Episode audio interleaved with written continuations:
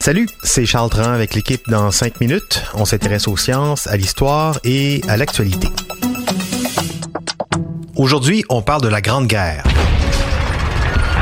Les commémorations du centenaire de la fin de la Première Guerre mondiale nous rappellent en tous les cas que dès le début du 20e siècle, les soldats canadiens se sont battus dans cet épisode effroyable de l'histoire qui aurait fait 6 millions d'invalides, 10 millions de morts. C'est 6 000 morts par jour, ça.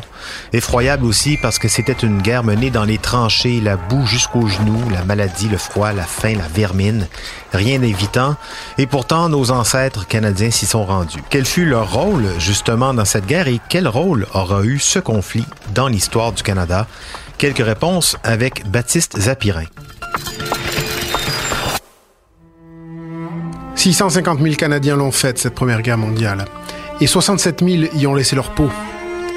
C'était la guerre des tranchées, ces galeries renforcées creusées dans la terre par les soldats le long des lignes de front, pour guetter l'ennemi ou attendre l'assaut. Et les tranchées, les Canadiens en ont connu. Dès leur baptême de feu à Ypres, en Belgique, avril 1915. Le 22, les Allemands lâchent du gaz toxique, une première dans l'histoire de la guerre. Les Canadiens sont dans les tranchées juste en dessous, avec d'autres alliés. Ils suffoquent, pris au piège dans ces galeries étroites. Ils tentent de respirer à travers des mouchoirs imbibés de boue. Et ils tiennent le coup. Les Allemands ne passent pas, même en tentant trois jours plus tard de raser la position à coups d'obus et de mitrailleuses.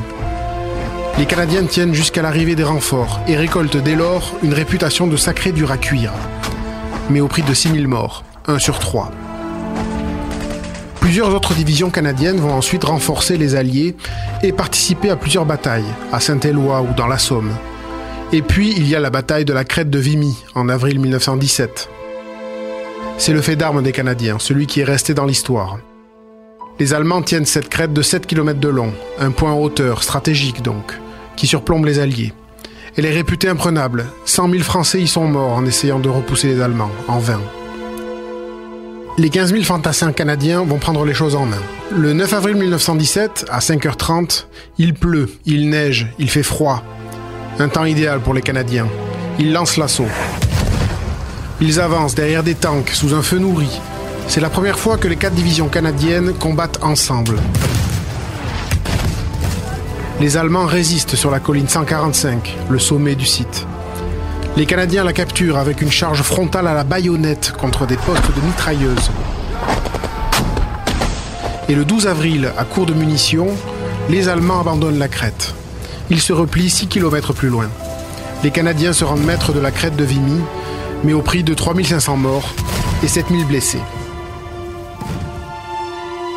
Et pour une bataille qui n'a pas eu un si gros impact dans la guerre au final. Mais à ce qu'on dit, c'est un moment qui a fait naître une fierté nouvelle, celle d'être canadien, à une époque où le Canada était un simple dominion britannique. Cette guerre est peut-être aussi un moment qui a fait naître ce sentiment de fierté chez les Canadiennes. Elles ont retroussé leurs manches elles aussi dans les usines d'armement au pays, où des milliers d'entre elles ont remplacé les hommes.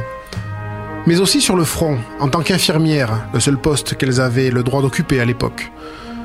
On les appelait les sœurs infirmières, les Nursing Sisters, puisqu'elles avaient été recrutées dans des ordres religieux.